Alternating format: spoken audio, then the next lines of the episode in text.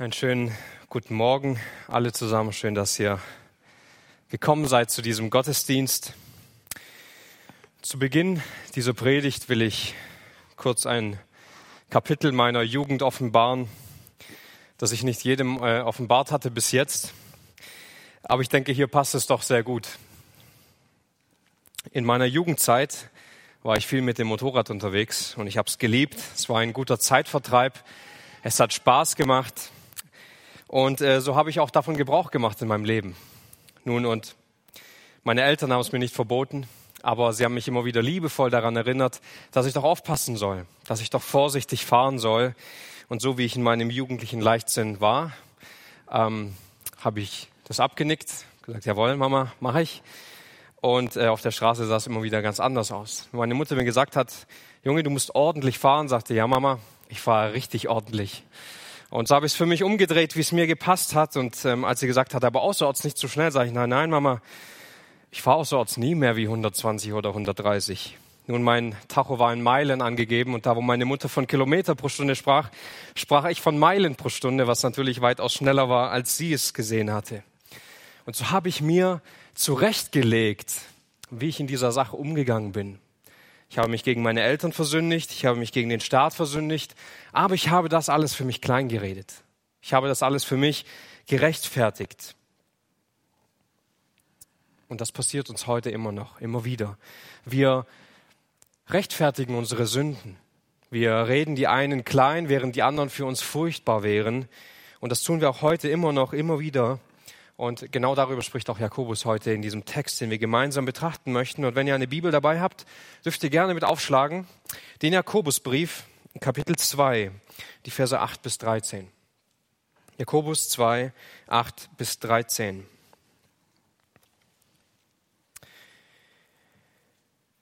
Wenn ihr wirklich das Gesetz, das königliche Gesetz erfüllt nach der Schrift, du sollst deinen Nächsten lieben wie dich selbst, so tut ihr recht.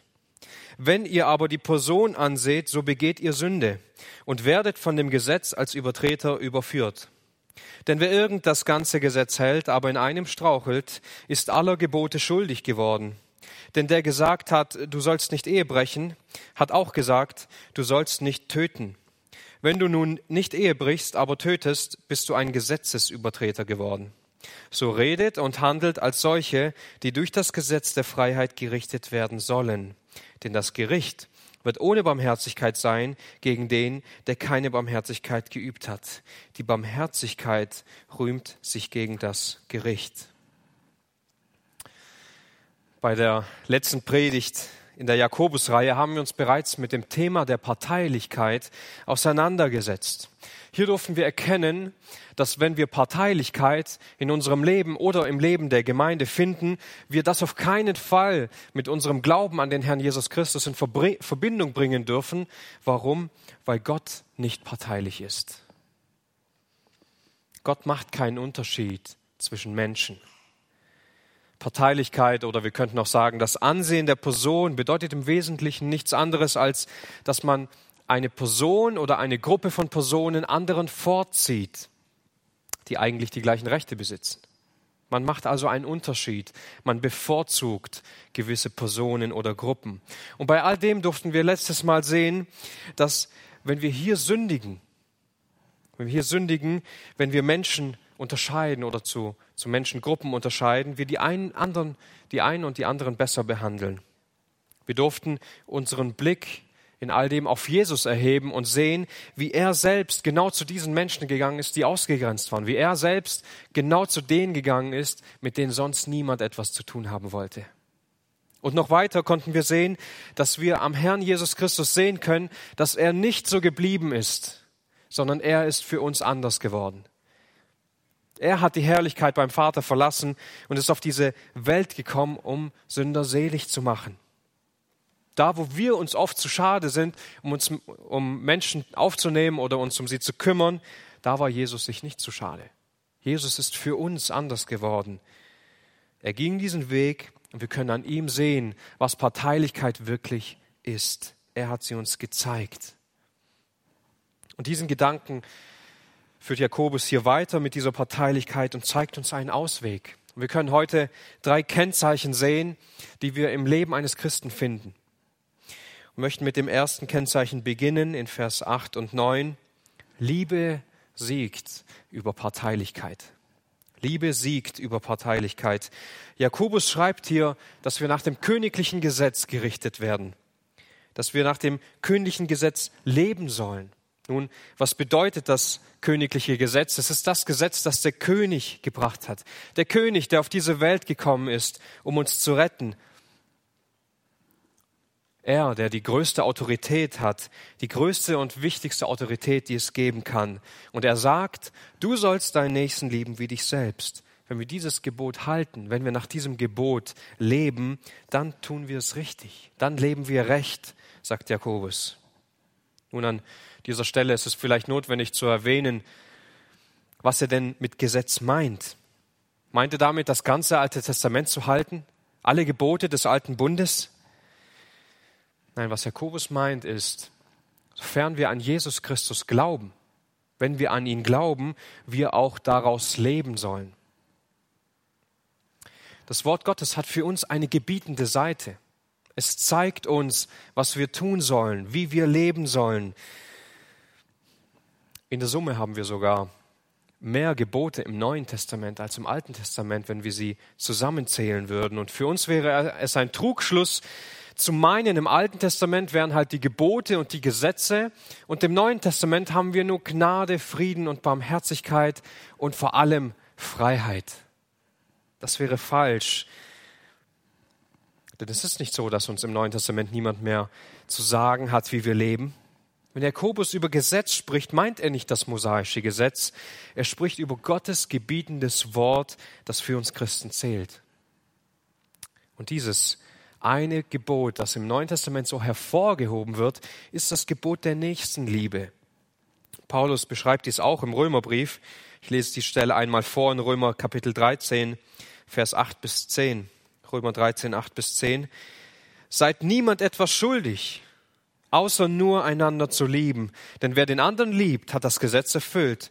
Denn das, du sollst nicht Ehe brechen, du sollst nicht töten, du sollst nicht stehlen, du sollst nicht begehren. Und wenn es irgendein anderes Gebot gibt, ist in diesem zusammengefasst, du sollst deinen Nächsten lieben wie dich selbst. Die Liebe tut dem Nächsten nichts Böses. So ist nun die Liebe die Summe des Gesetzes. Das waren im Übrigen auch Worte, die Jesus gesprochen hat, als man ihn nach dem wichtigsten Gebot fragte, das es gibt. Über alles. Das Wichtigste, dass du Gott liebst. Mit deinem ganzen Herzen, mit deiner ganzen Kraft, mit deiner ganzen Seele. Alles, was in dir ist, soll dazu gebraucht werden, dass du Gott liebst. Und anschließend sollst du deinen Nächsten lieben, so wie dich selbst. Darum geht es. Nun aber, worum geht es hier im Wesentlichen? die Art, wie dieses Gebot aufgeschrieben ist, zeigt uns, wie anders Gott Liebe definiert als wir. Er meint hier nicht diese seichte, gefühlsbetonte, egozentrische und selbstsüchtige Liebe, die wir oft in unserem Leben wiederfinden, die wir in unserem Herzen finden, die wir in unserer Gesellschaft finden und in unserem Umfeld. Das ist eine völlig andere Liebe. Heute leben wir mehr nach dem Motto, wenn jeder an sich selber denkt, ist an alle gedacht. Ein Prinzip, das scheinbar in der Welt ganz gut funktioniert. Diese Liebe meint Gott nicht. Diese Liebe meinte auch Jakobus hier nicht. Er meint die aufopfernde Liebe, die hingebende Liebe, die aus Gott kommt. Das ist die Liebe, mit der Gott uns liebt und geliebt hat. Die Liebe, die bei Gott bewirkte, dass er seinen Sohn in diese Welt schickt. Die Liebe, die Jesus dazu brachte, freiwillig diesen Weg zu, gang, zu gehen. Das ist die Liebe, die Jesus dazu brachte, als er am Kreuz hing, auszurufen, Vater, vergib ihnen, denn sie wissen nicht, was sie tun.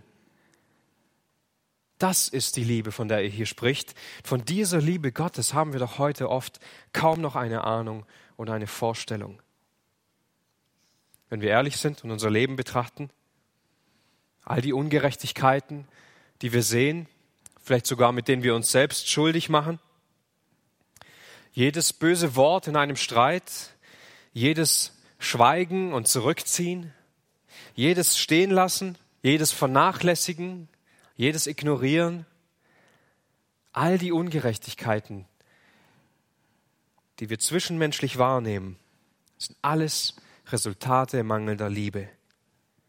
Sie zeigen uns, wo wir wirklich stehen. Sie zeigen uns, woran unser Herz wirklich hängt.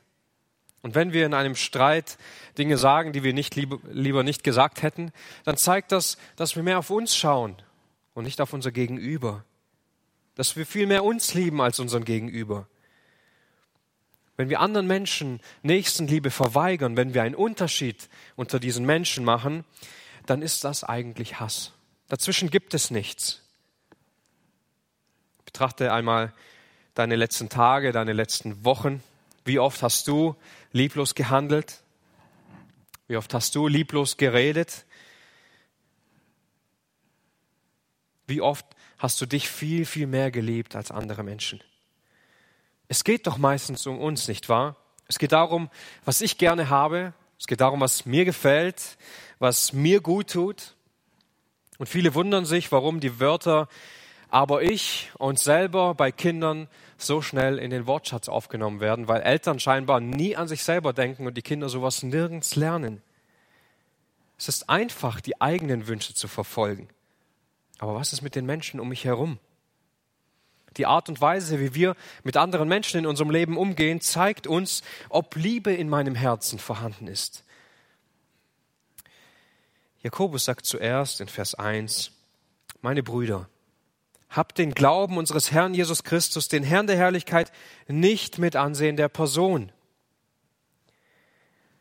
Er sagt, wenn wir ein Ansehen der Person haben, dürfen wir das nicht in Verbindung mit Jesus bringen. Er will damit ausdrücken, wenn du Unterschiede zwischen Menschen machst, dann stimmt etwas nicht in der Beziehung zwischen dir und Jesus Christus. Und er zeigt uns, dass wir eben dadurch sehr gut in unserem Leben erkennen können, dass wir die Menschen um uns herum eigentlich gar nicht lieben, wenn wir einen Unterschied machen. Zumindest nicht mit der Liebe Gottes. Liebe in unserem Leben ist das einzige Gegenmittel, die einzige Medizin gegen Parteilichkeit. Es ist das einzige, das hilft. Wenn wir uns aber in Parteilichkeit und in Unterschiede zwischen Menschen festhalten, dann sündigen wir vor Gott, sagt Jakobus, und wir werden als Gesetzesübertreter verurteilt. Wenn wir in diese Sünde fallen, dann verletzen wir damit Gott selbst und sein Wesen weil wir genau die Menschen, die erwählt und von Gott geschaffen sind, nicht ehren, ihnen nicht Gutes tun, sondern sie verachten. Und wenn wir noch weiter daran denken, dass Jakobus das ja zu Gemeindemitgliedern gesagt hat, dann bedeutet das ja auch, dass diese Menschen andere verachtet haben, die ebenfalls Kinder Gottes waren, in denen der Heilige Geist wohnt. Und sie versündigten sich nicht nur gegen die Menschen, sondern gegen Gott selbst. können also sagen, wenn ich andere Menschen liebe, dann stelle ich mein persönliches Ich völlig zurück. Dann gebe ich die Liebe, die ich sonst mir selbst geben würde, diese gebe ich anderen Menschen. Ich stelle mich zurück und liebe dafür die anderen. Und das ist ein Kennzeichen dafür, ob mein Glaube, ob meine Beziehung zu Jesus Christus in Ordnung ist. Aber wenn ich andere nicht mit dieser aufopfernden, hingebenden Liebe lieben kann, dann zeige ich damit noch viel mehr, dass ich nur an mich denke, dass ich mir selbst viel wichtiger bin als mein Gegenüber. Und das zeigt mir, dass die Liebe Gottes mir völlig fehlt. Und so wird mir selbst sichtbar, dass ich ein Sünder bin und dass ich darin sündige. Vielleicht sagst du, Moment mal, ist das nicht ein bisschen zu hart? Ist das nicht ein bisschen zu krass? Es geht doch hier nur um eine Kleinigkeit. Es geht doch hier vielleicht nur darum, dass ich den einen herzlich begrüße im Gottesdienst und den anderen nicht mal angeschaut habe. Ist doch kein großes Ding. Ist doch keine große Sache. Es geht doch hier nur um eine kleine Sünde. Es kann doch nicht dein Ernst sein. Nun, vermutlich hat Jakobus genau deshalb weitergeschrieben nach Vers 8 ähm, und 9. Und das bringt uns zum zweiten Punkt der Predigt deine kleine Sünde und die Gebote Gottes. Deine kleine Sünde und die Gebote Gottes. Vers 10 und 11. Wir machen oft den Fehler, dass wir Sünden nach unserem eigenen Ermessen gewichten, so wie es uns passt. Wir würden vielleicht sagen, schätze ich, eine Notlüge über eine banale Sache ist lange nicht so schwerwiegend, wie jemanden ins Gesicht zu schlagen.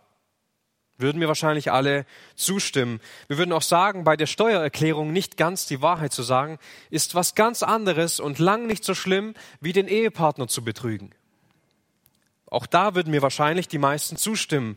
Wir meinen, durch kleine und große Sünden und durch kleine und große gute Taten könnten wir unser Verhältnis vor Gott irgendwie stabilisieren, vor Gott irgendwie Plus- und Minuspunkte sammeln. Und wir haben das Gefühl, wenn wir gut in einer Sache gelebt haben, wenn wir eine lange Zeit eine gute Basis hatten in unserem Alltag und dann fallen wir mal wieder, dann sündigen wir mal wieder, dann ist das ja im Allgemeinen nicht so schlimm, weil im Großen und Ganzen passt mein Leben ja. Im Großen und Ganzen ist ja alles im grünen Bereich. Und wir machen diesen Fehler deshalb, wenn wir über Sünde nachdenken, weil wir eine Soll-Haben-Theologie vertreten. Meistens. Wenn meine Zahlen im grünen Bereich sind, dann ist alles gut, dann ist alles egal. Damit bist du mit 51 Prozent auf der guten Seite. Mit 51 Prozent hast du es geschafft. Nun, wenn du meinst, dass du Gott mit einem solchen Verhalten und in einem solchen, in einer solchen Theologie überstimmen kannst oder überzeugen kannst, dann will ich dir eine Sache sagen. Bei Gott gehst du mit 99 Prozent in die Hölle. Wenn du zu 99 Prozent gut gelebt hast, wenn du 99 Prozent deiner gesamten Zeit keine Fehler gemacht hast und den Willen Gottes getan hast und das alles ist, was du vorweisen kannst, dann gehst du in die Hölle. Dann ist dein Ort, der dich erwartet, die ewige Verdammnis. Wenn du nur zu 99 Prozent erlöst bist, dann reicht das bei Gott nicht. Das reicht nicht aus. Warum? Jesus ist nicht nur zu 99 Prozent am Kreuz gestorben. Jesus, sein Opfer hat nicht nur zu 99 Prozent gereicht. Der ewige Sohn Gottes kam auf diese Welt, um 100 Prozent zu bringen. Du kannst 99 Mal deinem Ehepartner treu sein und einmal untreu. Das scheint in meinen Augen eine gute Quote zu sein, nicht wahr? 99 Mal treu und nur einmal untreu, das ist doch klasse. 99 Prozent. Nun, ich weiß nicht, was dein Ehepartner davon halten würde, aber ich würde, ich würde so weit gehen, dir zu versprechen, zu sagen, deine Ehe ist erstmal gelaufen. Da ist erstmal gar nichts mehr in Ordnung. Kaum eine Einheit, so viel Schmerz, so viel Leid, so viel Verletzung, so viel zerbrochenes Vertrauen, zerbrochene Liebe, all diese Dinge sind für den Moment zerstört, selbst wenn deine Ehe dies übersteht. Du kannst deine Sünden nicht mit guten Taten irgendwie wieder in Ordnung bringen, irgendwie komprimieren, das funktioniert nicht. Das funktioniert vor Gott nicht.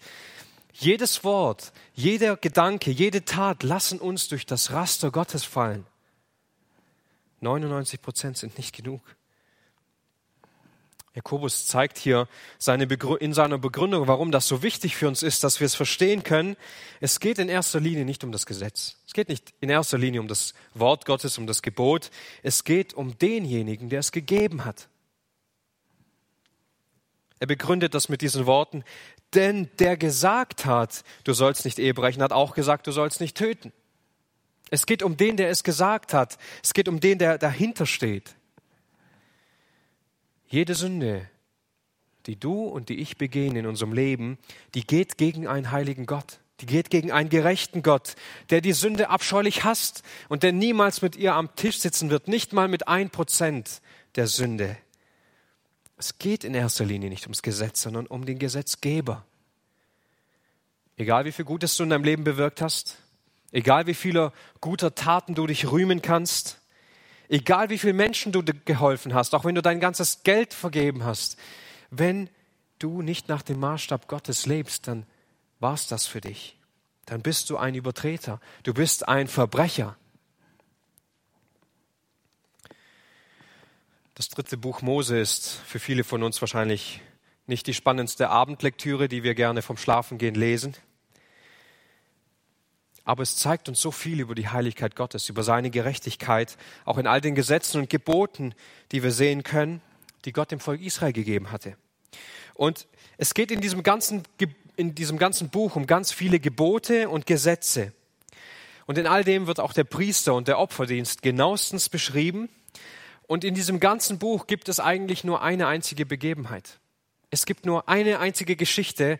Der Rest sind direkte Worte Gottes durch die Gesetze hindurch. Nun, was ist diese Begebenheit? Die zwei Söhne Aarons, Abihu und Nadab, sie nehmen fremdes Feuer für ihre Räucherpfannen, das Gott ihnen nicht geboten hatte. Und was war das Resultat? Da ging Feuer von dem Herrn aus und verzerrte sie und sie starben vor dem Herrn. Das ist passiert. Diese Männer hielten sich, wenn wir es bildlich zeigen, an 99 Prozent aller Gebote Gottes im Opferdienst und an eines nicht. Sie hielten sich an alles, außer an dieses eine Gebot. Wir wissen nicht mal, ob sie es absichtlich gemacht hatten. Sie mussten sterben, weil sie gegen einen heiligen Gott gesündigt haben. Ich meine, fremdes Feuer? Ja, fremdes Feuer. Es geht gegen einen heiligen, gerechten Gott. Und das ist so wichtig, dass wir das verstehen. Jede Sünde, die wir begehen in unserem Leben, die geht gegen einen heiligen Gott. Wir beleidigen Gott damit, denn Sünde geht immer zuerst gegen den Namen Gottes. Selbst wenn du deinen Ehepartner betrügst und du denkst, okay, ich habe jetzt meine Ehe mit diesem Ehepartner kaputt gemacht. Nein, deine Sünde geht zuerst gegen Gott. Du bist irgendwo vorne gestanden und bist einen Bund vor Gott eingegangen. Wir sündigen immer zuerst gegen Gott und dann gegen Menschen. Wir können das nicht mit guten Taten wieder aufwiegen. Das, wir können es nicht wieder gut machen. Wenn wir einmal gesündigt haben, dann haben wir gesündigt. Dann ist das vorbei. Und auch wenn es Leben in, in unserem Leben Sünden gibt, die wir uns gut reden oder andere Sünden, die wir uns klein dann ist das vor Gott noch lange nicht so. Wir reden es uns nur oft so ein. Wie läuft das oft bei uns? Vielleicht auf der Arbeit schon mal was mitgenommen, vielleicht nur eine kleine Schraube oder andere Dinge, ohne dass der Chef es weiß. Wie sieht es aus in der Ehe? Erwarten wir vielleicht von dem Partner Perfektion, wenn es um die Liebe mir gegenüber geht? Und ich selber denke aber nur an mich? Wie ist es heute mit unserem Konsum, wenn es um die Medien geht, um den Computer, um das Smartphone, um Fernseher und PCs und Bücher, die wir lesen, die eigentlich in unserem Leben nichts zu suchen haben sollten? Das ist keine große Sache, oder? Wir reden es oft so klein, dass wir unser Herz nur mit Dingen füllen, die eigentlich dort nichts zu suchen haben sollten, anstatt mit dem Wort Gottes, mit dem Wesen Gottes und reden das für uns so lange gut, bis es irgendwie ähm, unser Gewissen auch akzeptiert hat. Wie sieht es aus mit deiner Beziehung zu Jesus? Erfüllst du nur deine Pflicht? Liest du halt jeden Tag und betest dein Pflichtgebet? Redest dir ein, dass das alles schon so in Ordnung ist?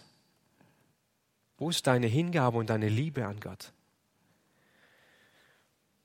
Wo in deinem Leben redest du dir vielleicht deine Sünden klein?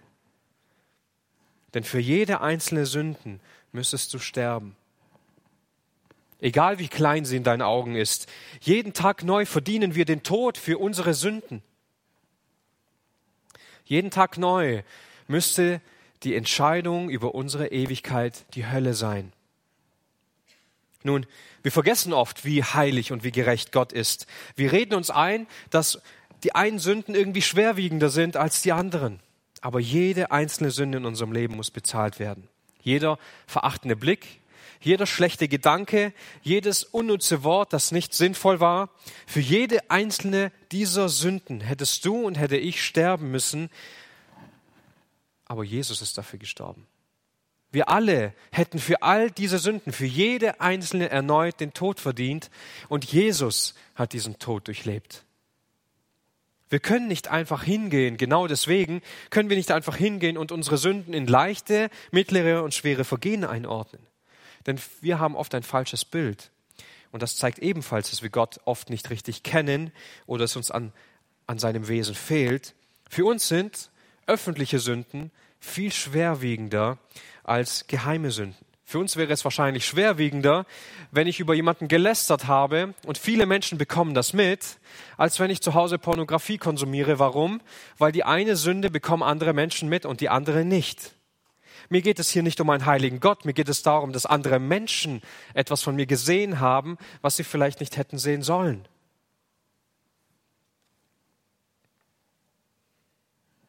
Oft ist uns die Menschenfurcht viel größer und viel wichtiger, weil wir uns selbst so sehr lieben,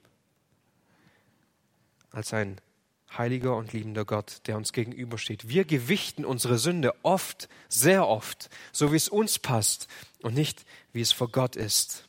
Und wenn wir das in unserem Alltag und in unserem Leben tun, dann verstehen wir Gott auch nicht richtig. Dann bedarf es an mehr Erkenntnis über ihn. Denn Gott ist ebenso gerecht wie auch barmherzig. Er ist ebenso liebevoll wie auch heilig. Gott sieht bei unseren Sünden nicht einfach weg. Er kann nicht einfach wegsehen. Wir beleidigen seinen heiligen Namen mit einer jeden Sünde und wir sündigen gegen den, der seinen Sohn doch geschickt hat, um die Sünde zu besiegen. Und deshalb können wir nicht einfach leichtfertig mit Sünde umgehen. Vor allem nicht, wenn wir uns zu Jesus Christus bekennen. Wenn auch dir und wenn mir vergeben ist, dann geht Sünde trotzdem noch gegen einen heiligen und gerechten Gott. Dann ist Jesus trotzdem für all diese Sünden am Kreuz gestorben. Und Jakobus bleibt nicht bei all dem stehen und ich denke, wir können ihm sehr dankbar dafür sein, denn das alles ist eine sehr wichtige Grundlage für uns. Denn in unserem Verhältnis zur Sünde ist unsere Beziehung zu Gott sichtbar. Wenn du Gott liebst, dann wirst du die Sünde hassen. Wenn du Gott liebst, dann wirst du auch deine Mitmenschen lieben. Und dieser Kontrast in unserem Leben muss wachsen. Wenn unsere Heiligung, wie wir vor Gott leben, ist daran zu messen, wie sehr wir Sünde verabscheuen, wie sehr wir in die Hände Gottes fliehen, uns in seiner Gemeinschaft aufhalten. Deine Liebe zu Jesus kann nur so groß sein, wie groß auch dein Hass gegen Sünde ist. Du kannst nicht Gott lieben und die Sünde in deinem Leben dulden. So geht das nicht. Deine Liebe zu Jesus Christus zeigt sich nun mal auch daran, wie wir über Sünde denken. Wenn wir die Sünde kleinreden, dann reden wir auch das Opfer, was wir erst letzte Woche an Ostern gefeiert haben, klein. Das dürfen wir nicht falsch verstehen. Das heißt nicht, dass wir Hauptsache jetzt gar nicht mehr sündigen. Es bedeutet, wie wir mit Sünde umgehen, was wir über Sünde denken, ob wir die Sünde wirklich hassen. Darum geht es doch.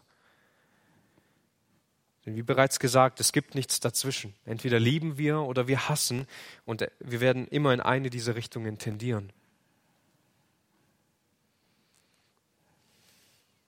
Wie sieht dein Verhältnis zu Sünde in deinem Leben aus? Liebst du die Sünde? Sicher, manchmal lieben wir sicher die Sünde.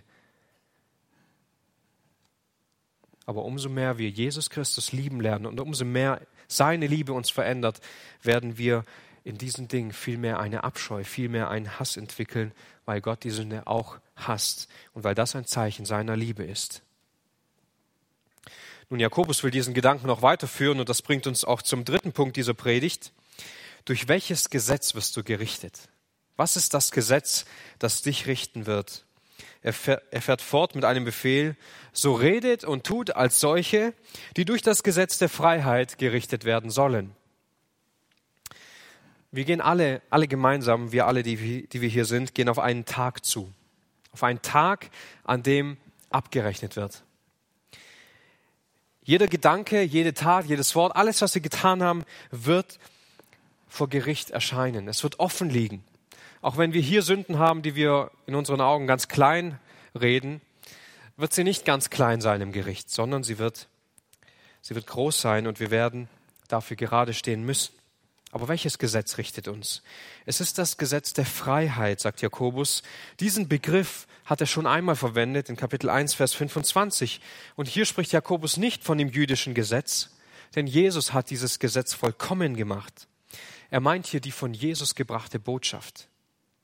Er meint die Botschaft, wo Gesetz und Evangelium zusammenkommen.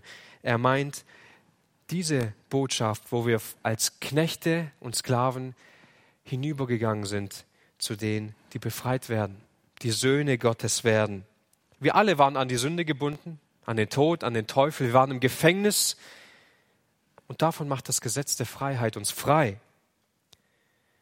Es ist ein erlösendes Gesetz, ein Gesetz, das uns aus dem Gefängnis hin in die Freiheit führt. Und das wird in der Bibel an mehreren Stellen sichtbar. Ich möchte kurz zwei Belege dafür bringen. In Römer 8, Vers 1 und 2 lesen wir, also ist jetzt keine Verdammnis für die, die in Jesus Christus sind, denn das Gesetz des Geistes des Lebens in Jesus Christus hat mich frei gemacht von dem Gesetz der Sünde und des Todes. All diejenigen, die Jesus Christus kennengelernt haben, das Gesetz des Geistes des Lebens in Jesus Christus hat uns frei gemacht. Frei gemacht von dem Gesetz der Sünde, frei gemacht von dem Gesetz des Todes. Wir sind befreit. Und dieses Gesetz hat Jesus uns gebracht. Auch ein zweiter Beleg in Galater 5, Vers 13 und 14. Denn ihr seid zur Freiheit berufen worden, Brüder. Nur gebraucht die Freiheit nicht zu einem Anlass für das Fleisch, sondern durch die Liebe dient einander, denn das ganze Gesetz ist in einem Wort erfüllt, in dem du sollst deinen Nächsten lieben wie dich selbst. Jesus bringt uns das Gesetz der Freiheit. Er hat es gebracht und in Jakobus lesen wir in dieser Stelle, die er vorher schon verwendet hat, 1 Vers 25. Wer aber in das vollkommene Gesetz, das der Freiheit, nahe hineinschaut und darin bleibt, indem er nicht ein vergesslicher Hörer, sondern ein Täter des Werkes ist, der wird glückselig sein in seinem Tun. Also wir schauen zuerst treu in dieses Gesetz hinein und wir bleiben darin, wir halten es fest und das wirkt sich darin aus, wie wir leben. Wir sagen nicht nur, ich bin unter dem Gesetz der Freiheit, sondern an der Art und Weise, wie wir leben, wird dies sichtbar. Und jetzt baut er darauf auf und sagt, redet und handelt als solche, die durch genau dieses Gesetz der Freiheit gerichtet werden. Damit sagt er, in eurem ganzen Leben lebt als solche in allem, in diesem Wissen, dass ihr durch dieses Gesetz gerichtet werdet das Gesetz Jesu Christi. Dein und mein Leben soll sichtbar zeigen, dass du und ich durch dieses Gesetz der Freiheit gerichtet werden und nicht durch das Gesetz der Sünde. Denn das Gericht, sagt Jakobus, wird ohne Barmherzigkeit sein gegen den, der keine Barmherzigkeit geübt hat. Jakobus erwähnte schon vorher am Ende von Kapitel 1, dass wir Waisen und Witwen in ihrer Bedrängnis besuchen sollen. Das ist ein wahrer Gottesdienst, das gefällt Gott. Das ist ein Dienst der Barmherzigkeit, weil wir auf diejenigen sehen, die Hilfe brauchen, weil wir denen Liebe geben, denen auch Gott schon Liebe gegeben hat. Das ist ein Kennzeichen von wahren Christen. Die Menschen, die in ihrem Leben keine Barmherzigkeit gehabt hatten, für die wird auch Gottes Gericht keine Barmherzigkeit übrig haben. Das Gesetz der Freiheit befreit die Gläubigen. Es befreit sie, aber die Ungläubigen verdammt es. Was will Jakobus damit sagen? Das Wort Gottes bewirkt in uns, dass die Barmherzigkeit und die Gnade Gottes zuerst in unserem Leben wirkt und dann durch uns nach außen getragen wird. Zuerst bewirkt sie das Heil in uns und anschließend wirkt sich das in der Art und Weise, wie wir leben, aus. Auch so mit der Liebe Gottes, nicht wahr? Wer selbst die Liebe Gottes in seinem Leben erfahren hat und diese Liebe uns am Herzen bewegt hat und uns trifft und wir erfüllt werden von der Liebe Gottes, bewirkt diese Liebe auch, dass wir andere Menschen mit eben dieser Liebe lieben können. Das ist ein sichtbares Kennzeichen, das in unserem Leben sichtbar wird, wenn Barmherzigkeit und Liebe in deinem Leben da waren, wenn du sie von Gott erfahren hast dann können sie andere Menschen auch von dir erfahren. Wenn du dein Leben so betrachtest, würdest du sagen, das sind Kennzeichen, von denen dein Alltag begleitet ist, aufopfernde, hingebende Liebe, Barmherzigkeit anderen Menschen gegenüber. Jakobus sagt hier, die Barmherzigkeit rühmt sich gegen das Gericht. Und daran wird sichtbar, dass die Liebe und die Gnade dich erreicht hat. Wenn du in deinem Leben anderen Menschen genau mit diesen Dingen gegenüberstehst, wenn du sie liebst mit der Liebe Gottes, wenn du ihnen barmherzig bist, dann ist daran zu sehen, dass du an Gott glaubst. Wenn du aber nur dich selber liebst, nicht auf andere Menschen achtest, sondern nur dich selbst im Fokus hast, wird daran sichtbar, dass die Liebe Gottes nicht in dir wirkt. Jesus hat es einmal folgendermaßen auf den Punkt gebracht in Lukas 14, 26. Wenn jemand zu mir kommt und hasst nicht seinen Vater und seine Mutter und seine Frau und seine Kinder und seine Brüder und Schwestern, dazu aber auch sein eigenes Leben, so kann er nicht mein Jünger sein. Nein, ich habe mich nicht verlesen. Hier steht hassen. Und mal Jakobus redet von lieben und Jesus von hassen. Worum geht es hier eigentlich? Das ist kein Widerspruch. Wir sollen andere Menschen so lieben wie uns selbst. Das ist richtig. Aber zu der Liebe, die wir zu Jesus Christus haben, soll diese Liebe, die wir zu anderen Menschen und uns selber haben, wie Hass erscheinen. Die Differenz zwischen der Liebe, die wir zu Gott haben und der Liebe zu anderen Menschen oder zu mir selbst, muss so weit entfernt sein wie Hass und Liebe. Und oft reden wir Menschen über äh, bei den Christen über die Prioritäten des Lebens, nicht wahr? Und dann sagen wir, ja, ja, zuerst kommt ja Gott und dann, ja, dann äh, kommt ja die Gemeinde oder die Familie oder die Arbeit. Da gibt es verschiedene Konstellationen, wie man das zusammensetzen kann. Und so reden wir über Prioritäten. Aber das ist eigentlich nicht ganz richtig. Das ist eigentlich ein bisschen falsch. Zuerst kommt die Beziehung zu Jesus Christus. Das ist der erste Punkt. Und dann kommt ganz lange nichts. Beziehung zu Jesus und dann kommt erstmal ganz lange nichts. Warum? Weil wir unseren ganzen Fokus darauf richten, ihn zu anbeten, ihn als die höchste Priorität und Autorität in unser Leben zu setzen. Also kommt erstmal ganz lange nichts und dann kommt die Familie, dann kommt die Gemeinde und dann kommt die Arbeitsstelle und so weiter. Deine Lebensweise, die Art und Weise, wie du lebst in den Beziehungen und mit den Menschen um dich herum, offenbart, wie deine Beziehung zu Jesus Christus ist.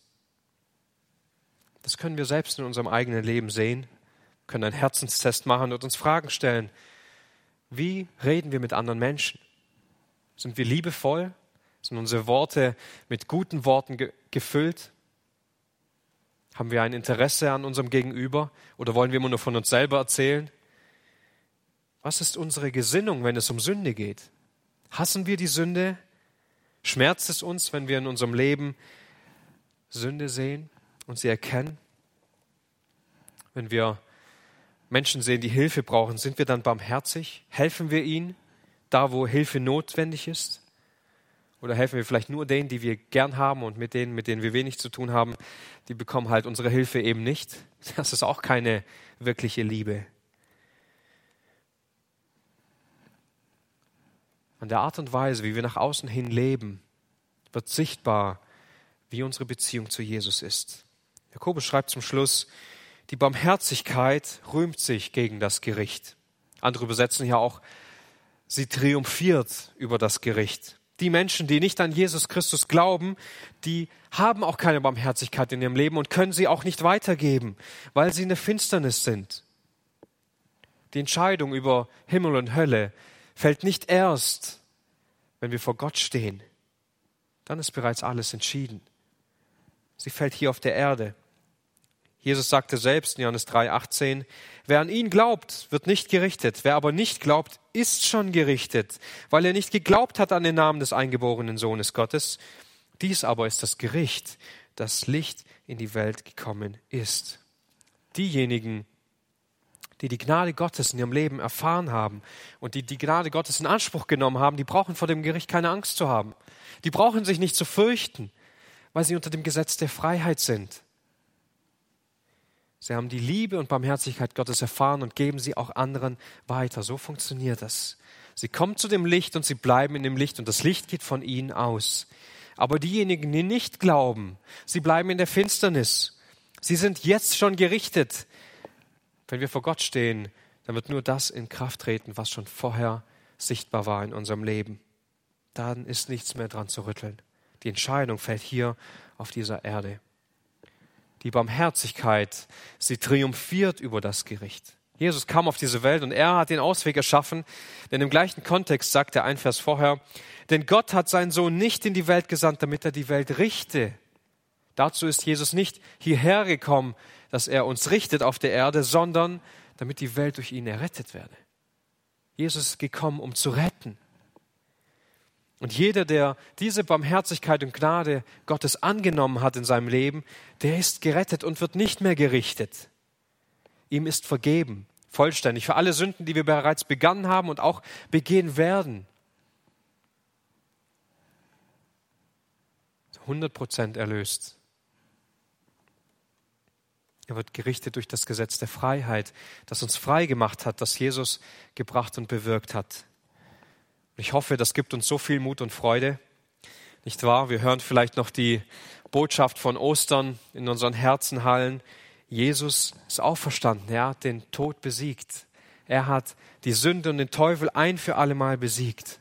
Ich hoffe, das ist das, was uns Mut macht. Das ist das, was uns aufblicken lässt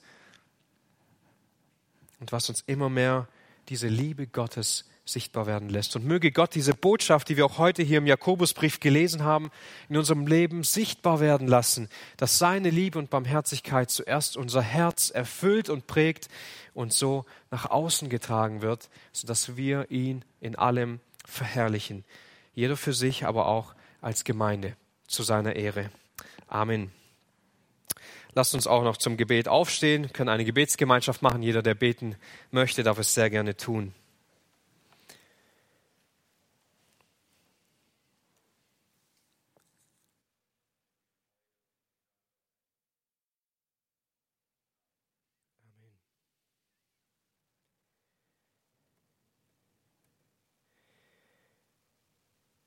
Jesus Christus, auch wenn wir immer wieder überführt und überwältigt werden von dem Berg unserer eigenen Sünden und der kann so schwer und bedrückend und belastend sein, so dürfen wir doch wissen,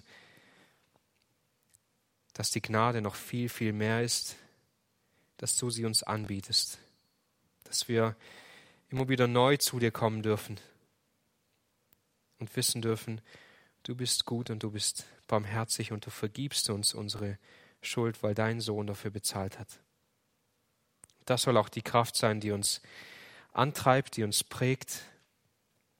Wir bitten dich, dass du uns hier immer mehr hineinführst, jeden Einzelnen, aber auch als gesamte Gemeinde, dass wir mehr von dir sehen, dass wir uns nicht nur damit begnügen, was wir vielleicht schon einmal erkannt haben, sondern dass wir einen Hunger danach bekommen, mehr von dir zu sehen und erfüllt zu werden, überlaufend erfüllt zu werden mit deinem Wort mit deiner Liebe und deiner Barmherzigkeit, sodass sie von uns auch nach außen getragen wird. Nicht, weil wir uns gezwungen fühlen oder weil wir es tun sollten, nein, sondern weil sie einfach überschwappt. Darum bitten wir dich, dass wir immer mehr davon sehen können und ein Leben führen, das dich verherrlicht in allem. Amen.